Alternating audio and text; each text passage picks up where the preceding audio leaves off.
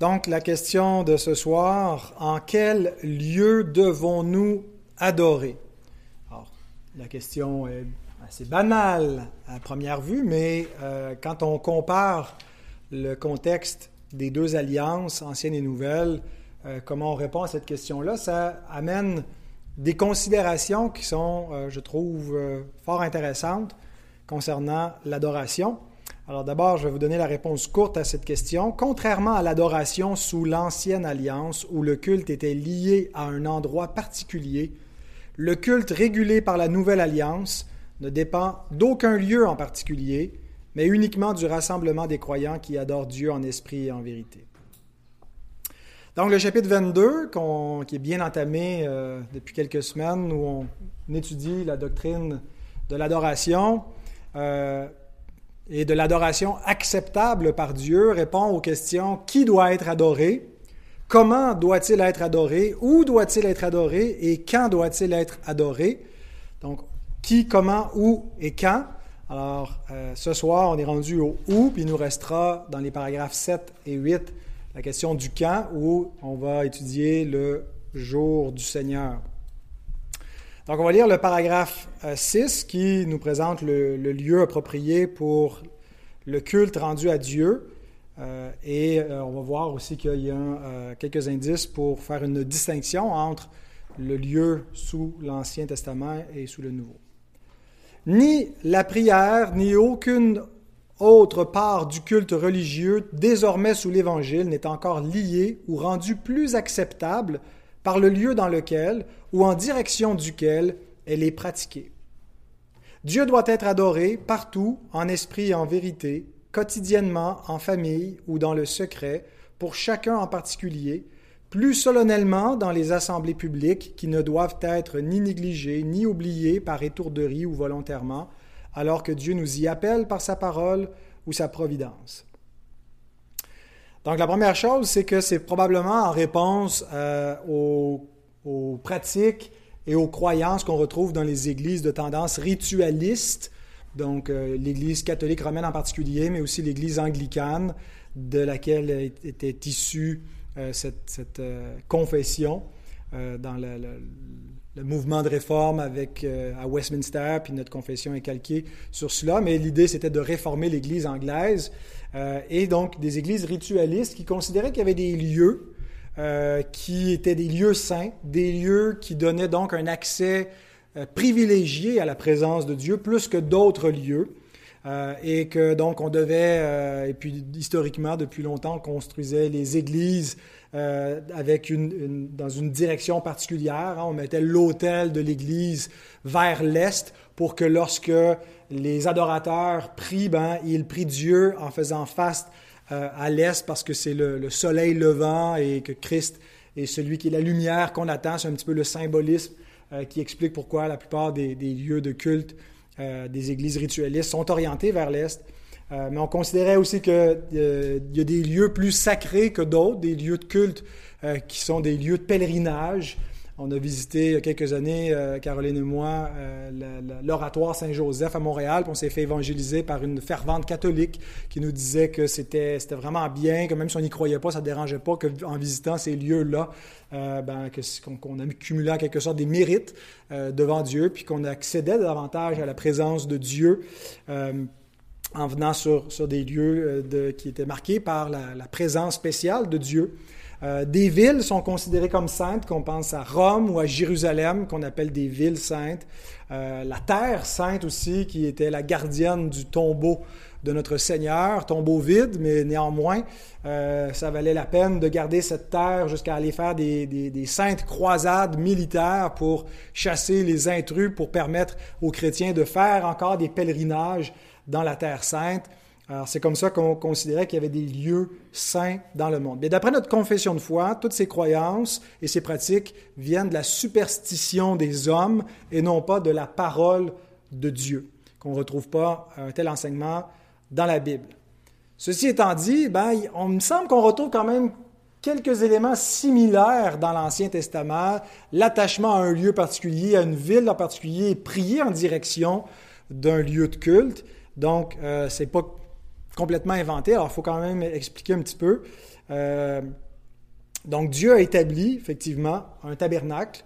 Euh, on voit déjà euh, lorsqu'il appelle le peuple hors de l'Égypte qu'il fait dresser une tente dans Exode 25, verset 8. Ils me feront un sanctuaire et j'habiterai au milieu d'eux. Donc, Dieu va habiter au milieu de son peuple dans une tente qui lui est dédiée. Verset 22. C'est là que je me rencontrerai avec toi du haut du propitiatoire entre les deux chérubins placés sur l'arche du témoignage. Je te donnerai tous mes ordres, tous mes ordres pour les enfants d'Israël. Donc, c'est pas n'importe quel endroit que Dieu allait rencontrer Moïse et euh, qui allait être accessible pour euh, les, prêtres. C'était dans le tabernacle qu'il se faisait bâtir. Euh, Deutéronome 12, 2 à 7. Vous détruirez tous les lieux où les nations que vous allez chasser servent leur Dieu sur les hautes montagnes, sur les collines, sur tout arbre vert. Vous renverserez leurs autels, vous briserez leurs statues, vous brûlerez au feu leurs idoles, vous abattrez les images taillées de leurs dieux et vous ferez disparaître leur nom de, de ces lieux-là. Vous n'agirez pas ainsi à l'égard de l'Éternel votre Dieu, mais vous le chercherez à sa demeure, et vous irez au lieu que l'Éternel votre Dieu choisira parmi toutes vos tribus pour y placer son nom. C'est là que vous présenterez vos holocaustes, vos sacrifices, vos dîmes, etc. Donc Dieu va choisir un lieu en particulier. Au temps où le Deutéronome euh, se rédigeait, ben, le lieu n'était pas encore euh, révélé, établi. Euh, c'est plus tard que Dieu allait annoncer. Mais le point est que ben, Dieu avait établi un lieu de culte en particulier et que euh, on pouvait le prier depuis d'autres lieux, mais qu'on ne pouvait pas faire le culte complet n'importe où. Il y avait une tente qui était dressée, puis elle allait être placée quelque part, et c'est là qu'il fallait venir. Bon, il y a eu différents lieux euh, où la tente de Dieu a, résidé, mais ultimement, c'est à Jérusalem Dieu a établi sa demeure.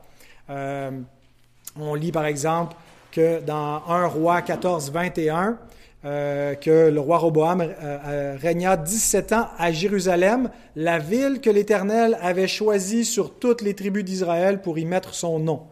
Donc c'est Dieu qui a choisi cette ville-là en raison de, de la cité était, où David avait sa résidence et puis en raison de l'alliance davidique, ben, Dieu établit sa demeure dans cette ville.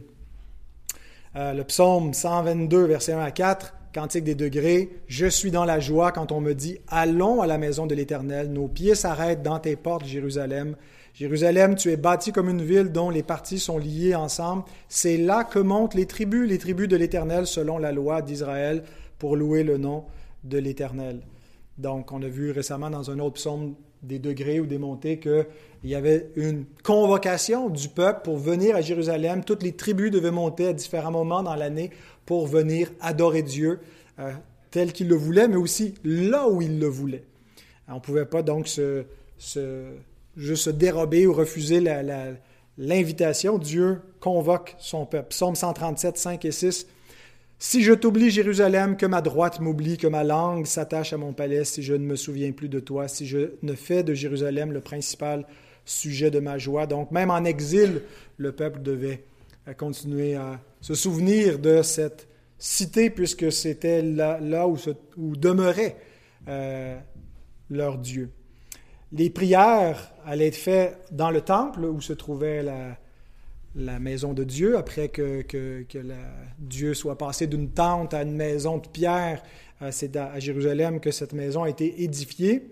Et euh, donc on priait au temple comme lieu privilégié de euh, la présence de Dieu. Salomon, lors de la consécration, dit, si un homme, si tout ton peuple d'Israël fait entendre des prières et des supplications et que chacun reconnaisse la plaie de son cœur et étende les mains vers cette maison, un peu plus loin, 48 euh, et 49, S'ils reviennent à toi de tout leur cœur et de toute leur âme dans le pays de leurs ennemis qui les ont emmenés captifs, s'ils t'adressent des prières, les regards tournés vers leur pays que tu leur que tu as donné à leur père, vers la ville que tu as choisie et vers la maison que j'ai bâtie à ton nom, exauce des cieux du lieu de ta demeure leurs prières et leurs supplications et fais leur droit. Alors, non seulement Dieu allait entendre la prière faite dans le temple, mais la prière faite en direction du temple, en signe aussi de repentance lorsque le peuple allait connaître l'exil. Et on voit Daniel, le prophète Daniel, qui agit ainsi dans Daniel 6, verset 10, lorsque Daniel sut que le décret était écrit, il se retira dans sa maison, où les fenêtres de la chambre supérieure étaient ouvertes dans la direction de Jérusalem, et trois fois par jour il se mettait à genoux, il priait et il louait son Dieu comme il le faisait auparavant, malgré l'interdiction donc euh, du roi Nebuchadnezzar. Euh, et donc, euh, l'idée qu'il y ait un lieu de culte désigné, qu'il y ait une ville choisie, qu'il y ait une place particulière où réside le nom de Dieu, ben, ce n'est pas une idée qui, qui, est, apparue comme ça. ça. vient de la, parole de Dieu, ça vient de l'Écriture. Alors, comment expliquer ces pratiques? Si de l'autre côté, on affirme qu'il faut les rejeter? Nous confessions, donc au chapitre 22, paragraphe 6 que euh, ben, on ne doit plus euh, faire cela. Pourquoi fallait-il le faire, d'une part? Ben, différentes choses qu'on peut dire. Euh, le lieu choisi par Dieu n'était pas choisi de façon irrévocable. Euh, C'était pas quelque chose qui ne pouvait pas changer, qui ne pouvait pas, Dieu ne pouvait pas revenir sur son choix. Au contraire, on lit par exemple dans 2 Rois 23 27, et l'Éternel dit J'ôterai aussi de Judas J'ôterai aussi Judas de devant ma face, comme j'ai ôté Israël. Donc, c'est arrivé à Israël en 722 lors de l'invasion assyrienne. Ben, Dieu dit ça va arriver aussi à Judas, et je rejetterai cette ville de Jérusalem que j'avais choisie et la maison de laquelle j'avais dit, là sera mon nom. Donc, en raison du péché de Manassé, euh, qui a provoqué la colère de Dieu, Dieu dit, ben, euh, la, bénédiction, puis d'ailleurs dès le début, elle était comme conditionnelle euh, à l'obéissance des fils de David.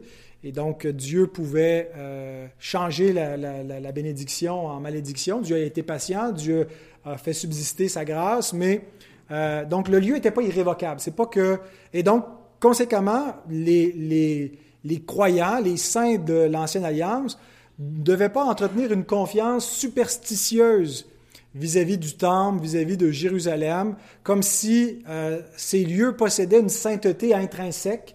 Quoi qu'il arrive, ça ne peut pas changer que qu'il y a une sainteté dans le lieu. Euh, on voit par exemple le prophète Jérémie, Jérémie 7, 3 à 4. Ainsi parle l'Éternel des armées, le Dieu d'Israël, réformez vos voies et vos œuvres, et je vous laisserai demeurer dans ce lieu. Ne vous livrez pas des espérances trompeuses en disant C'est ici le temple de l'Éternel, le temple de l'Éternel, le temple de l'Éternel. Donc Jérémie le rappelle que ben, le temple de l'Éternel, euh, l'Éternel peut le réduire en poussière, et d'ailleurs c'est ce que Dieu a fait par les euh, Babyloniens euh, qui l'ont rasé quelques années plus tard. Mais donc la promesse n'était pas irrévocable le, lieu n'avait pas une sainteté intrinsèque, il est saint parce que Dieu est là, puis Dieu peut décamper, aller mettre sa tente ailleurs. Alors, euh, euh, ce qui faisait, pourquoi est-ce que le, peuple devait considérer ce lieu-là comme saint et devait prier dans l'orientation, en s'orientant vers ce lieu-là, ben, c'était pour diriger leur foi vers Yahweh, leur Dieu, euh, qui résidait dans ce lieu-là, euh, même s'il devait comprendre qu'il ne réside pas, il n'est pas limité à ce lieu-là, il les cieux des cieux ne peuvent pas le contenir, mais il a décidé de manifester sa présence et donc devant la tentation d'aller dans d'autres lieux où il y a d'autres dieux qui existent, euh, qui sont des faux dieux, des idoles, mais qui ont des sanctuaires parmi les, autres peuples, ben, Dieu dit, ben, moi aussi je vais mettre ma demeure et donc c'est pour se distinguer des, autres dieux. Dieu, euh, finalement, s'accommode de la conception un peu limitée dans le Proche-Orient de, de, la divinité qui se manifeste localement. Donc Dieu euh, a une localité où il se trouve, mais l'idée de regarder à ce lieu-là, c'est finalement pour regarder plus haut, pour regarder au Dieu du ciel qui manifeste sa présence là, mais euh, pour éviter finalement qu'il porte les regards vers d'autres localités, vers d'autres dieux. Dieu se met un sanctuaire physique qui accommode un peu la, faiblesse du peuple euh, pendant l'enfance spirituelle du peuple. Donc Dieu dit, vous n'irez point après d'autres dieux d'entre les dieux des peuples qui sont autour de vous, Deutéronome 6, 14.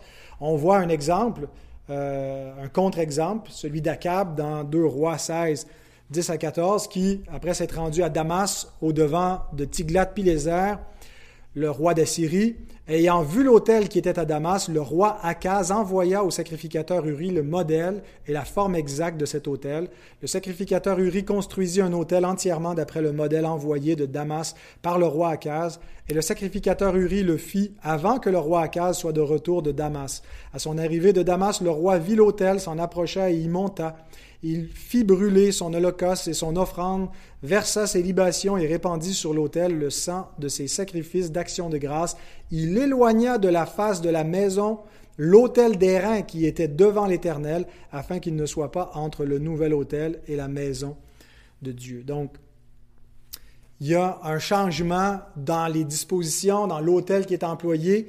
Pourquoi? Parce qu'il voit la puissance du Dieu du peuple des Assyriens euh, et il veut euh, imiter leur religion, euh, invoquer leur Dieu parce que peut-être qu'il va avoir plus de protection que ce qu'il n'a vu jusqu'à présent dans sa vie en se confiant en, l'Éternel. Donc Dieu a, en quelque sorte accommodé la faiblesse comme s'il se, se manifeste comme un dieu local. Hein. Il y a les dieux d'Égypte, mais Israël a son dieu, puis il a son sanctuaire à tel endroit, tout en révélant à son peuple qu'il n'est pas comme les autres dieux, qui sont des faux dieux, euh, que eux peuvent concevoir, comme quand on voit le Rabshakeh qui vient, puis dit, vous pensez quoi, que, que votre Dieu va nous délivrer de, de, va vous délivrer de notre main? Est-ce que les dieux des autres peuples ont pu faire cela? Euh, mais les, les, vrais croyants devaient savoir mieux, devaient voir au-delà de, des limites du temple et de Jérusalem et regarder vers le ciel et regarder vers l'Éternel. Mais donc, tout ça était pendant l'enfance du peuple. Paul parle de, euh, de cette phase sous l'Ancienne Alliance comme du passage où le peuple était dans l'enfance spirituelle, qui euh, avait des, des, promesses qui lui étaient réservées, mais euh, jusqu'au temps que l'enfant devienne adulte et qui, bien qu'il soit le maître de tout, ben, il est sous des tuteurs, des administrateurs jusqu'au temps marqué par le Père. Et dit, nous aussi, de la même manière, lorsque nous étions enfants, nous étions sous l'esclavage des principes élémentaires du monde. Donc, l'idée, c'est que le peuple a été temporairement gardé par des rituels visibles qui étaient liés à un sanctuaire visible. Mais bientôt, ce sanctuaire allait disparaître et tout le culte qui lui était associé également. D'ailleurs, le Seigneur Jésus, euh, quand il sort du temple dans Matthieu 24, les disciples lui font remarquer les constructions imposantes et Jésus leur dit, Voyez-vous tout cela?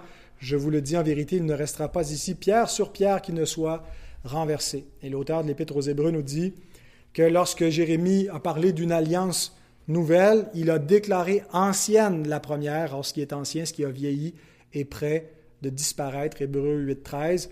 Et donc, il y a ce chevauchement où l'ancienne alliance devait prendre fin euh, et la destruction du sanctuaire ben, marquait un peu la, fin ultime. Euh, et donc, il y a une période, l'ère apostolique, qui est un peu la transition entre le culte de l'ancienne alliance, le culte des sacrifices, qui était l'ombre de, des, choses à venir, euh, et l'établissement du culte de la nouvelle alliance en Jésus-Christ. Et le Seigneur lui-même annonce donc la fin du temple. Alors, les pratiques de prier en direction du temple, d'avoir des rituels visibles euh, associés à un lieu visible, c'était pendant l'enfance du peuple, c'était euh, temporaire, et même les prophètes de l'Ancien Testament révélaient que c'était temporaire parce que Dieu avait appelé cette alliance-là ancienne en appelant une autre nouvelle qui allait prendre sa place éventuellement. Et donc, ce qui nous amène à l'ère de la nouvelle alliance. Et la nouvelle alliance, amène forcément des changements énormes au niveau du culte, au niveau de la façon de rendre un culte à Dieu, d'adorer Dieu. Et un des changements qui est mis de l'avant immédiatement dans le Nouveau Testament, c'est le lieu du culte. Euh, et c'est le Seigneur Jésus, dans, lors d'une conversation avec une femme samaritaine, qui révèle ce que la nouvelle alliance va apporter en termes de changement. Euh, donc cette femme, après qu'elle réalise qu'elle ne parle pas à un simple homme, mais à un prophète, elle va bientôt euh, comprendre que c'est plus qu'un prophète, c'est le Messie lui-même. Elle lui pose la question dans Jean 4, versets 20 à 24, Nos pères ont adoré sur cette montagne, et vous, vous dites que le lieu où il faut adorer est à Jérusalem.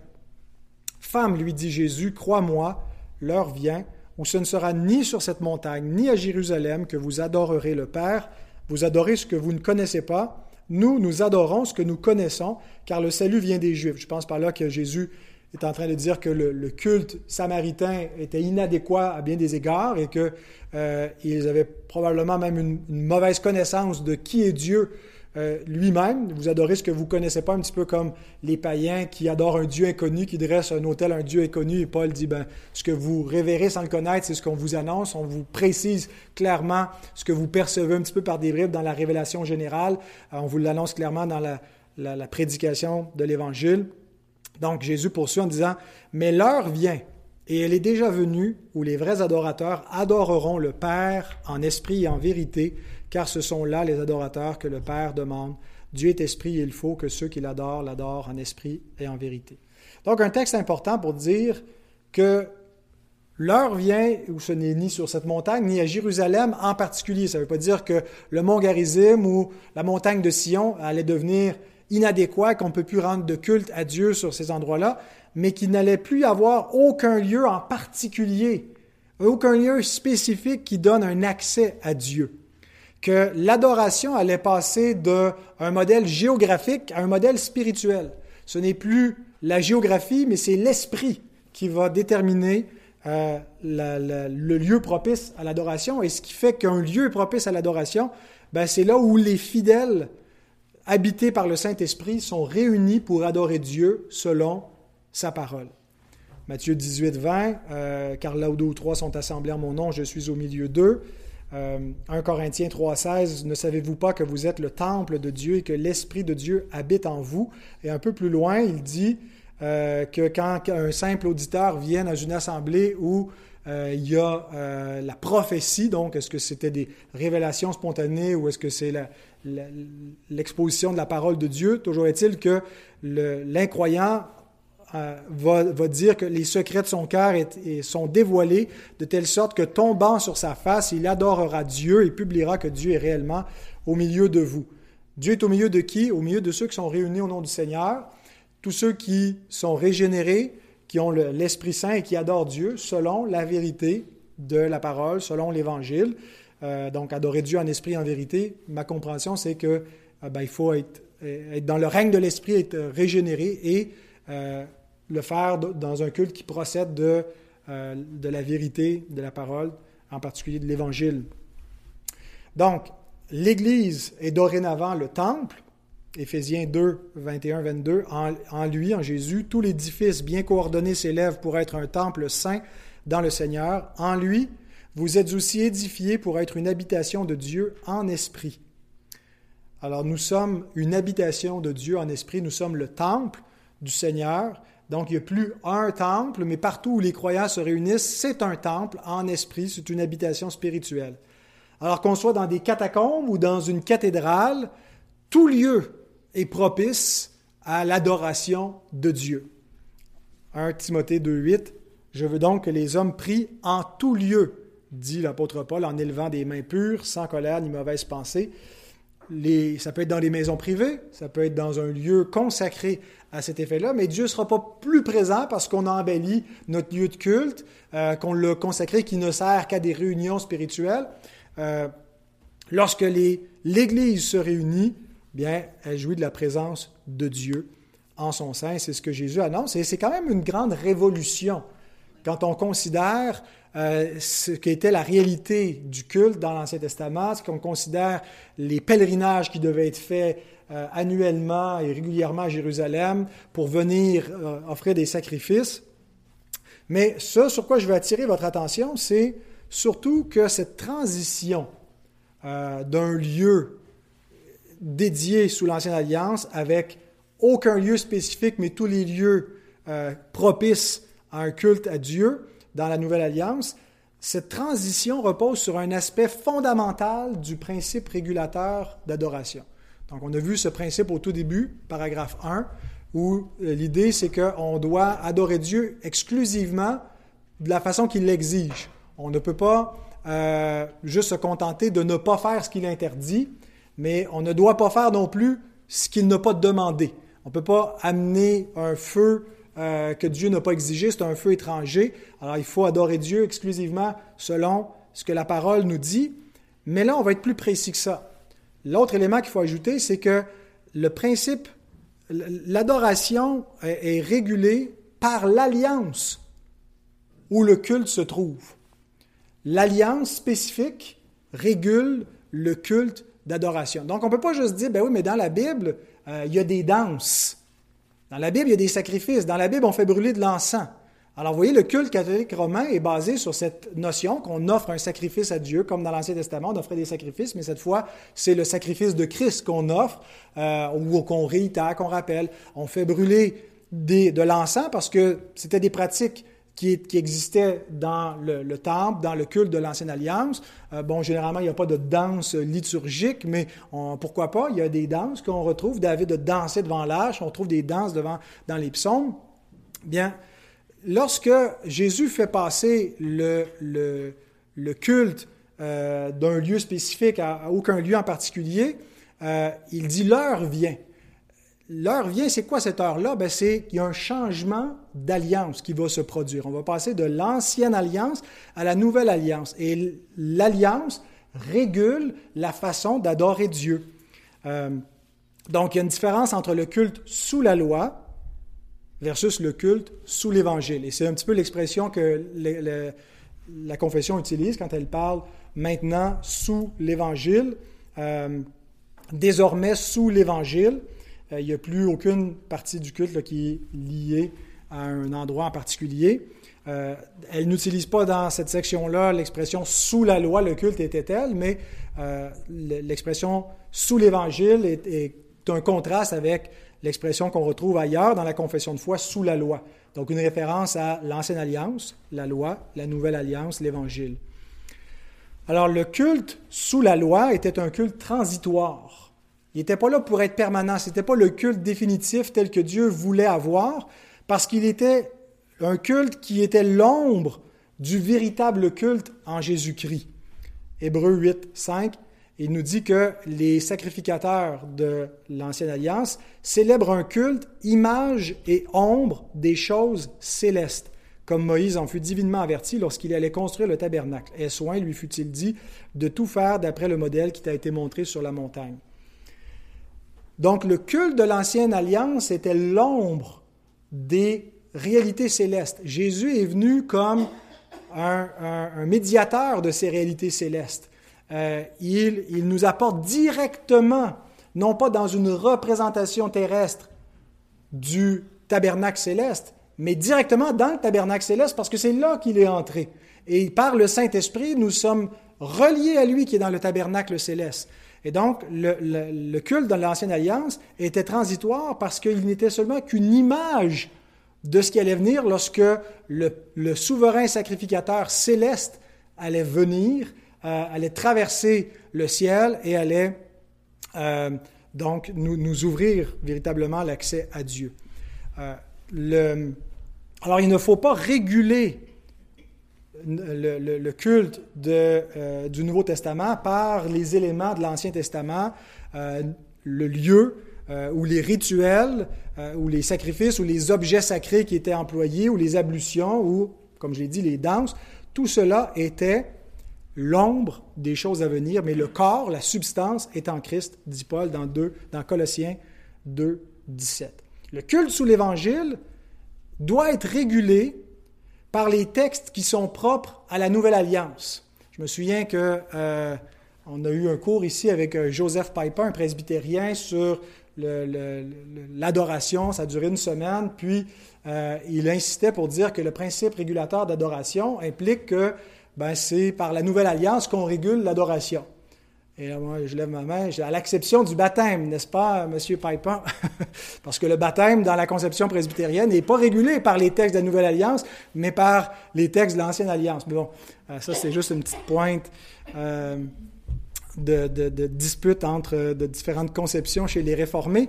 Mais la conviction qu'on doit avoir, c'est que si le culte est régulé par la Nouvelle Alliance, ben les ordonnances qu'on pratique dans le culte devraient être aussi régulées par la Nouvelle Alliance. Euh, donc, le baptême aussi devrait être régulé par les textes de la Nouvelle Alliance. Euh, donc, le culte de la Nouvelle Alliance est beaucoup plus simple euh, que le culte qui a été révélé à Moïse. Mais il ne faut pas penser à cause de cela qu'il est inférieur ou qu'on manque quelque chose, qu'on a perdu un petit peu la, splendeur et la, majesté qu'il pouvait avoir dans le culte sous l'Ancienne Alliance. Notre culte est beaucoup plus simple, n'est pas basé tant sur des éléments visibles, euh, mais plus euh, sur, ce qu'on entend que sur ce qu'on voit. Et tout ça s'explique par un, passage de l'enfance à la maturité spirituelle où euh, on n'est pas juste lié par des choses qu'on voit, mais surtout par l'Évangile qu'on entend. Et c'est surtout la liberté nouvelle que nous avons, qu'eux n'avaient pas, qui explique aussi cette grande simplicité, parce que la liberté consiste aussi à être libéré des rudiments de l'enfance. là où est l'esprit, là est la liberté, il y a, un affranchissement que ne possèdent pas les adorateurs qui adoraient euh, dans l'ancienne alliance, ils n'étaient pas nécessairement affranchis de la servitude du péché parce que euh, adorer dans ces paramètres-là leur garantissait pas qu'ils étaient nécessairement régénérés tout en étant des adorateurs selon le, principe régulateur de l'ancienne alliance. Mais dans la nouvelle alliance, on doit forcément, pour adorer Dieu, être régénéré puis connaître cette liberté. Euh, la, liberté, donc, euh, Christ nous a franchis pour la liberté. Demeurez donc ferme, ne vous laissez pas mettre de nouveau sous le joug de la servitude, ramené en arrière avec les pratiques judaïques qu'on voulait réimposer aux chrétiens. Éphésiens 3.12. En lui, nous avons, par la foi, la liberté de nous approcher de Dieu avec confiance. Et l'Épître aux Hébreux explique en quoi consiste cette liberté. Approchons-nous donc avec assurance du trône de la grâce. C'est une assurance, cette liberté, afin d'obtenir miséricorde, de trouver grâce pour être secouru dans nos besoins. Hébreux 10, 19 à 22. Ainsi donc, frères, nous avons, au moyen du sang de Jésus, une libre entrée dans le sanctuaire par la route nouvelle et vivante Pensez à, l'entrée dans le sanctuaire sous l'Ancienne Alliance. Elle n'était pas libre, elle était fermée. Il y avait un homme une fois par année qui pouvait aller là, puis pas n'importe comment, puis il risquait d'y mourir. Mais nous avons, au moyen du sang de Christ, une libre entrée dans le sanctuaire de Dieu par la route nouvelle et vivante qu'il, nous a, qu'il a inaugurée pour nous au travers du voile, c'est-à-dire de sa chair. Et nous avons un souverain sacrificateur établi sur la maison de Dieu Approchons-nous donc avec un cœur sincère dans la plénitude de la foi, les cœurs purifiés d'une mauvaise conscience et le corps lavé d'une eau pure. Alors voilà, on a une grande liberté parce qu'on est libéré finalement de toutes ces ablutions et rituels et sacrifices qui devaient être faits pour pouvoir s'approcher de Dieu, parce que nous avons au moyen du sang de Christ une libre entrée pour venir avec confiance devant Dieu sans devoir être prémuni de tous ces, ces rituels-là qui finalement étaient plutôt un obstacle à, la communion puis à l'assurance de, de qu'on est agréé devant Dieu. Et donc, cette liberté continuelle d'accès, c'est ce qui amène la confession à nous dire qu'on ne devrait pas juste attendre le culte dominical pour nous approcher de Dieu, mais qu'on doit s'approcher de Dieu quotidiennement en famille ou dans le secret pour chacun en particulier et plus solennellement dans les assemblées publiques. C'est ce qu'on est venu faire ce soir, on est venu s'approcher de Dieu ensemble. On a un libre accès, on doit s'en prévaloir aussi souvent que possible. Dieu nous appelle à ce rendez-vous par sa parole et il orchestre des circonstances dans notre vie, dans notre vie pour favoriser euh, cette, cette entrée en sa présence.